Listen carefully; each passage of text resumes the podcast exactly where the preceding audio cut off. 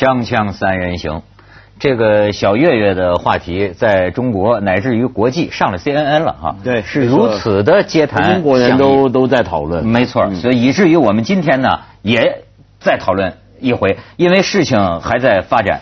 这个医院讲啊，小岳岳这个可怜的啊，说是基本符合脑死亡标准，但是肢体对疼痛的反射还比较敏感，所以还不能判定为脑死亡。现在就百分之百靠这个呼吸机，我觉得这这个这个反正就是生命还是垂危吧。但是你可以看看这个照片，救人的老太太，这个这个陈贤妹啊，这个本来是拾拾荒的这么一个老太太，非常感人呐，这感人呐。老太太这是干什么？这是这个这个小月月的妈妈，这个哭着，这个父母亲给她跪倒啊，老太太都抹眼泪啊。老太太就还去看了这个小女孩，还祝这小女孩就说一定能跨过去啊什么的。他还拿了一些奖金出来捐给他们嘛。你再看下一个照片，这个陈贤妹，呃，她的最新消息是，由于连续几天的高压采访，呃，这个媒体们弄的严重影响了人家的生活和身体，所以现在人家已经逃回清远了，你知道吗？就是没没法在这儿待了，那就回清远之前，他就拿着这一袋子钱呐，攥着这一袋子钱，哎，我觉得这个风格可真是，就说呃给了这这个他妈妈呀，像月月的妈妈，那他妈妈怎么也不能要，说老人家你这么生活这么苦的，你我这还给我钱？他说都是政府给的，还有个广州一个女孩给我的什么慰问金，我要这个干什么呀？都都都都给孩子治病吧，把这个钱就给人家，这在咱们都做不到的。这个这个悲悲悲剧最后总是变成闹剧。我觉得这么多人采访，我看了很难过。为什么呢？闹剧啊，这个这个，当然了，这个老太太是有象征意义，李斯求诸也，这个大家都看得很，其实是很难为情整个这个事情。我是我是星期一晚上看的，我很晚才看，我到了香港看到新闻。对，然后徐老师看了就要求说，今天我们一定要谈谈这个话题，他微博都发出去了。对我，我告诉你，我那看完了以后，我很我很难过，我很不舒服，就是说晚上没法做事情，没法做事情。然后这个时候我就发现微博这个有这个用处，我就写了一条微博。其实我还搞错了，我这个微博里边就讲了两条，就是两点是最痛的，一个就是那个前轮过去，后轮还没过，中间停顿了一两秒钟。嗯我觉得这个是非常非常关键的，这个是一个从无意到有意的这么一个过程，这个这个是不可原谅的，在我看来。第二个，我觉得非常不可原谅，就是有人打电话，后来据说是假的，但是是假的但不管怎么样，这个有人打电话还解说了这一两秒钟的停顿，就是说宁可压死不要压伤啊，等等的，讲了一套套理论。就是这两点，我就写了个微博，然后不断的就有评论上来。我平常我从来不看，可那个时候我看，为什么？我觉得他们跟我一样，就是说我就是睡不着啊，就要要要有一个发泄点。我自己觉得哈，我觉得这个事情像一根针，它不是一个大面积受灾，但它是一根针，但它扎到了我们民族非常非常敏感的一根神经。这个什么神经呢？就是羞耻感。我们是一个耻感文化的国家，这个传统不是罪感文化。就这件事情，大家说害怕，说心寒，其实心底里是羞耻。就这这这样一些人，这个地方，这个佛山我都去过，做过讲座，里面的人都是我的同胞。嗯回答上来的这个，我我这不知道怎么说哈。最极端的一个说法，有个网友回答：中华民族到了最缺德的时候，每个人都被迫发出最后的吼声。你后面一句是有希望的。如果一件事情使得每个人能发出最后的吼声，这说明有希望。改一句：中华民族到了最伤痛的时候就行了。嗯嗯嗯，我以以前一直觉得这个国歌，我现现在才意识到，就是当初他们挑选这么一个战争期间的歌做国歌是有意义的。以前我觉得你这个老唱，这是国破山河在，半半壁江山沦落的时候的歌，为什么呢？我后来还一直觉得，我觉得这个国歌只有中国足球队比赛的时候才管用啊，这个歌词才切合实际。可这次的事情，我发现是啊，在某种程度上，我们的民族的有些东西现在是到了非常危急的时候，这一根针扎进去，大家都那么感应。这个现在佛山也那也出名了，那个少林寺有这个十八铜人嘛。你看现在这个媒体们编排出来，这江湖之上有了佛山十八铜人，图图人就是路途经过的那十八图人。那十八图人这几天呢，哗啦哗啦哗啦全被找出来，人肉搜索呀。哎，我有时候觉得这个哎，像他们这种情况，他们有罪吗？还是说，就是说，哎，可以人肉搜索把他们全找出来，找出来之后，然后记者就要问他们。你说谁有罪？你说记者还是？我说这些佛山十八图人没有吧？应该不是罪，是这不叫罪，道德上面的问题。对啊，而且坦白讲，我我没有子东那么的觉得这事儿，呃，那么觉得不可思议或怎么样？嗯为什么？因为这事的发生，看了这整个过程，我觉得这就是我知道的中国人嘛。我觉得，可是这有可是可是你你看觉得很很不正常？可是你看这个录像，嗯，这个实际的画面在眼前，对我懂，哎我懂不但但但这些事儿，我们过去几年其实你一直很多人都说不不敢看了你你你既然这样，那咱们就敢看一下。这个咱们这个这个就看看这个这个当时的影像。合适不合适呃，就是所有的电视台都在放啊，对，我们再看看啊，这个这是当时说啊，前轮就这个所谓的反复碾，他退了一下，是吧？哎呦，就这么生生，我命就丧在这个时候，哎呦，这是后面一个。啊，这是呃这第二个那个那个那个货车，然后这是经过的这个途人。现在他们就按照这个图像里啊，这个监控图像里，你看这就是陈贤妹，哎，把这个孩子抱在一边嘛，啊，然后他就问问问问，就是哎，这这个应该是这是妈妈啊，妈妈妈妈，对对对，这应该是妈妈。好，那么徐老师，你说就看到了这个，我是最看不下去的就是他，因为我们自己都做司机嘛，你都知道，你前面已经撞到人了，你不知道了，他停顿下来，他其实意识到了发生什么事情，可他还往前开，这就杀人呢、哎，我这个这个是还有跨越人性的底线不。是还有第二辆呢？因为第二辆车来的是看到地上躺一人，他其实那时候不一定意识到这人是活是死，嗯他极有可能还是活的，对不对？嗯但是那个第二辆车是好像踩过路面一个纸破纸片、一个纸皮箱一样，继续开过去。但第二个车，你现在还不确定他是否看到，他还可以说我没看到那个地现方现。在很多人都是说我没看见，虽然那个监控录像里显示什么看了一眼，但是他没看见。所有人都还有 excuse，就是说，包括后来走的人说我没看见，我我比方带了个小孩的妈妈，她说嗯我害怕我的小孩看到他的血，嗯这个老呃幼吾幼不幼人之幼，对不对？嗯嗯所有人都是，但是我觉得最最不能就跨越底线，人性底线。我们作为同样中国人，我觉得这条底线跨越是令我感到羞耻的，就是前面他的轮子撞到了，他知道了，他停顿了，他他再往前开。我这个是我绝对不能接受但这个我真的觉得，你觉得就是这样我们就是这样。你你觉得很那么让人震惊吗？我我不觉得啊，我觉得不是我觉得我觉得我们大部分人是在看到这样的事之后，我们会谴责，我们会生气。但是我们大部分人在这个情况下，说不定都还是这个样子，这呃它还是会发生的。你看哈，我觉得啊我在你们俩中间，就就是什么意思呢？就是说，我也既不像徐老师觉得说中华民族到了最缺德的时候，因为呢，这是别人说的不是，我说是到了最伤痛的时候。我是说啊，就说他还是有一个，再怎么说，他还是一个个案推广法。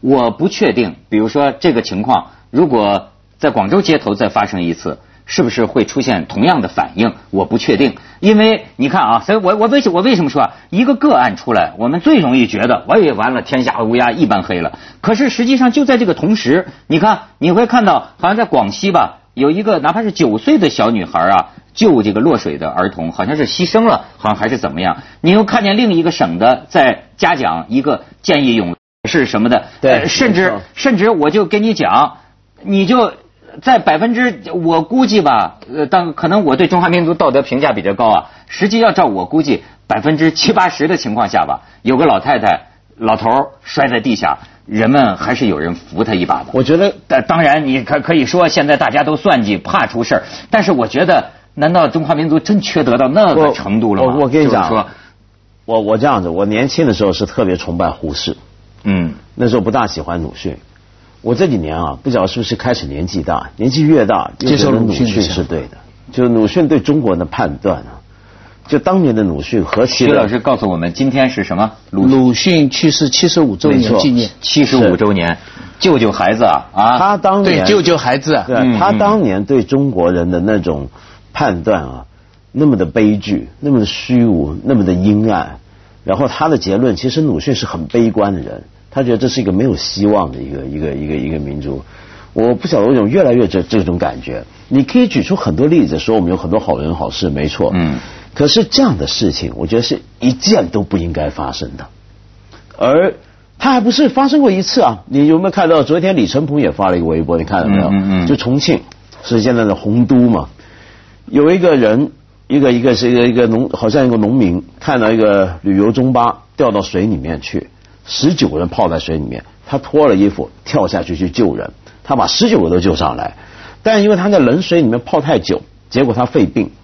那最后肺病病得很重，他没钱医，政府也没管，那十九个人都知道，没人理他，然后最后呢，终于病死，然后出殡的整个过程草草埋葬，完全没有人再去看他。十九个人全都没去，全都没去，忙着唱红歌。对，然后而且还要再看啊，这是有个过程的。文涛，我们前两年的时候在讲毒奶粉的时候，你那时候看到这个国家的这个进程啊，嗯。当时大家讨论的是怎么可以在奶粉下毒，这不是害人吗？害孩子吗？然后很多人就说这是商业伦理问题。记不记得那时候我们还讨论过，说这不叫商业伦理问题，全世界没有商学院商业伦理教你食物不该下毒，这是 基础伦理问题，对不对？好，我们要讨论人性。然后我们再看两年之后，我们国家变成怎么样？我们比那时候又进一步了，进步到什么地步？今年我们有一个讨论。在我看来，是全世界找不到别的国家会有这种讨论的。嗯，是大型的，全民在讨论。路上看到老太太摔倒，你该不该救？我们煞有介事的在网上开专版来讨论正反双方。你看到这个，你就觉得接下来再看到这个事儿，你会觉得这是这是个有过程的。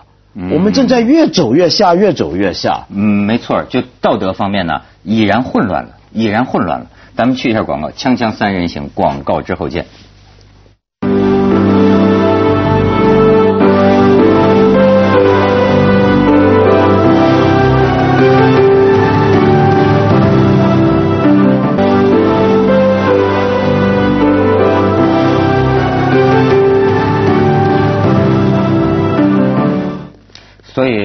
文道还说鲁迅看得很。看得很，嗯，鲁迅真的是很准，而且现在这个情况比鲁迅的时候还坏，为什么呢？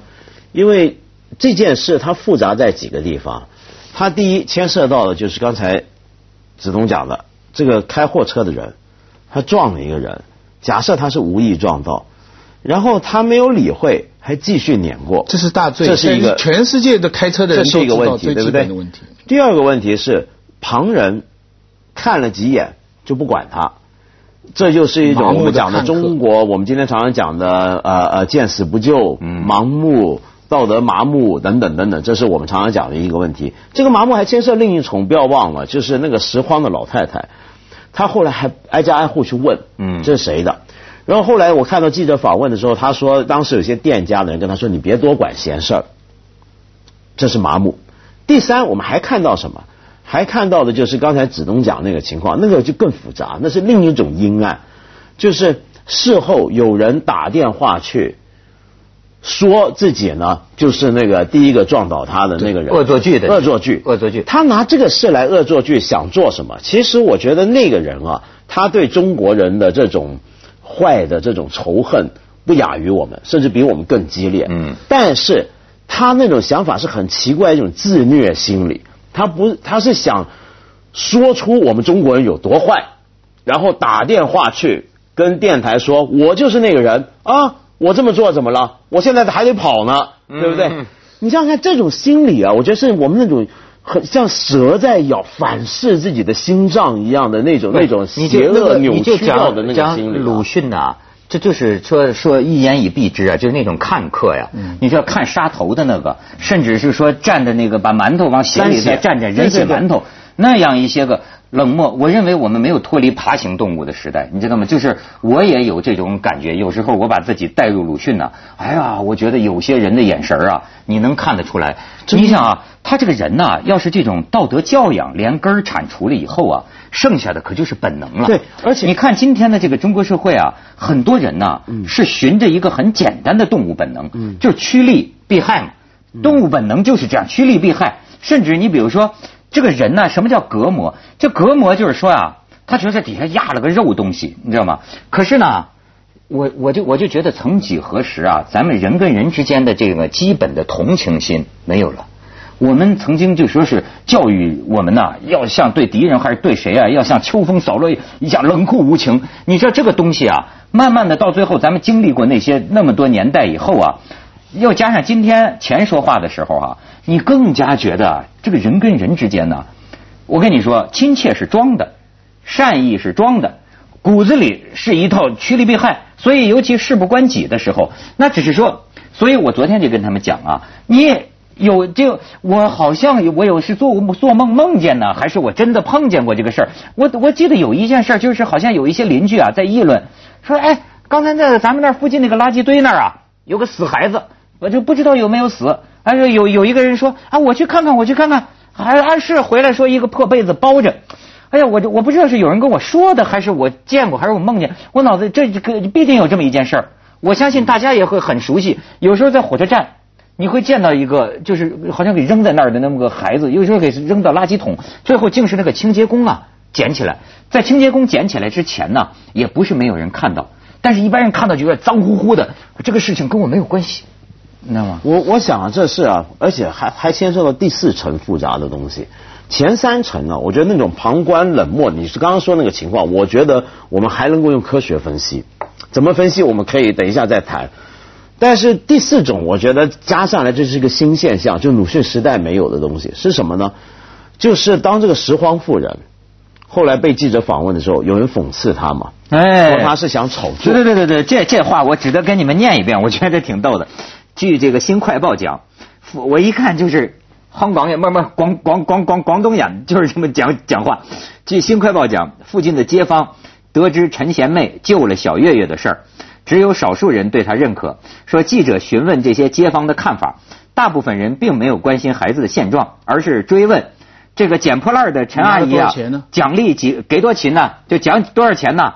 然后记者说啊，有两万多。他们呢就欢声一片，说啊发达喽，发达喽，猴草呀，猴子 发达，这这这就是很多人心寒的。哎呀，这个市民这才重要。嗯，我觉得这个耻啊，羞耻啊！你你听到这样的情况，你就会羞耻啊！你跟他们是同类啊。但是你想想看啊，我们会有你刚刚说我们有正常的耻感，但你想想看，他们对着记者这么说啊，那是记者啊。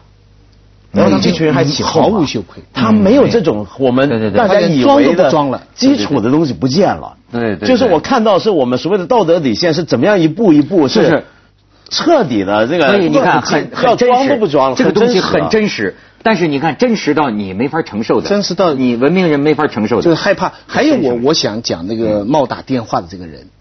这我我不大，我觉得有点怀疑，是不是他像你说的那样故意写讲出他的那个停顿的这个这个合理性，是不是真的是跟司机有关？是他的亲戚什么别的人来试探他？因为你听那个电话的声音，也不像一个非常老道、那么 sophisticated、那么那么来恶作剧的一种，这也有点慌。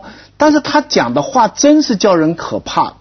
更可怕的是，他讲的这个宁可压死不压伤的这个道理。他说压死只是赔一两万，常常压伤要可能要一辈子负责。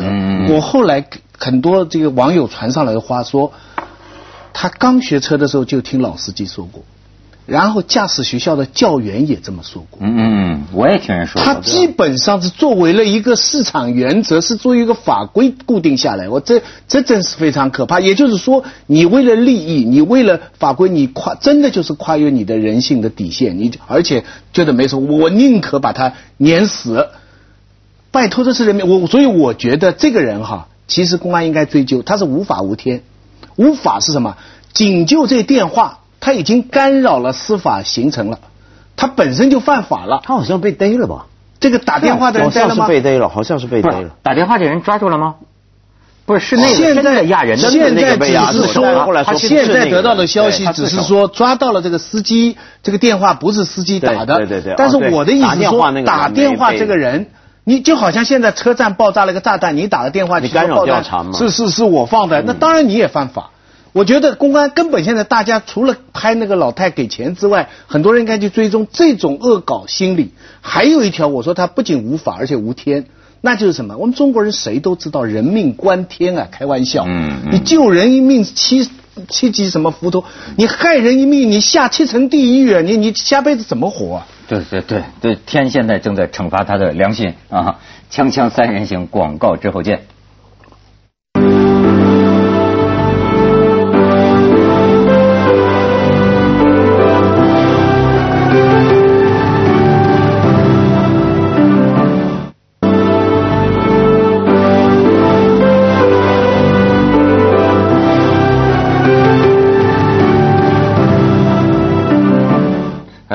要给我们分析分析。那我我是想说啊，其实那种所谓见死不救那个状况啊，我们当然我们过去很十多年来天天都听说这样的事儿，但那个见死不救的状况是值得仔细分析的。就真的有学者做过很多研究，同如果是这样，比如说有时候我们会听说一个人在湖边掉下去，然后旁边几百人看着不救，但是你有没有注意到有一个有一个现象是这样，当。你在湖边看到一个人掉下水里面，假如你只有一个人，你只有一个人，你往往会下去救。对，嗯，人越多，越没人去救。啊，因为这时候每一个人人都觉得看着别人，不是别人应该会救。他是一个公共的场合，就好像车子开过前面，有一个人躺在地上，这个他可能已经躺了很久了，那为什么没人别人管他呢？那也何必我去管呢？对，有这这方面的逃避你越容易把这个责任放到别人，放到一个你不认识的公众身上啊。那所以呢，我觉得遇到这样的问题的时候啊，当然我们可以延续我们刚才那个思路，继续谴责中国人的邪恶、道德的破坏、败败坏。但是我觉得要想一个好的方法来解决这个问题的话，呃，不再是像过去那样子，因为过去我们每次说中国人道德不好，这个有问题，那个有问题，然后我们就会出一大堆主意，比如说政府就说什么要道德教育，我们教育了十多年了，教育几十年，越教越坏，对不对？那第二呢，要不就想立法。但是立法就更糟了，全世界没有国家会立法见死要救的，这个立法本身恰恰是很讽刺、很荒谬的，所以要分析的就是怎么样在日常。接着下来为您播出《珍宝总动员》。责任感的规则。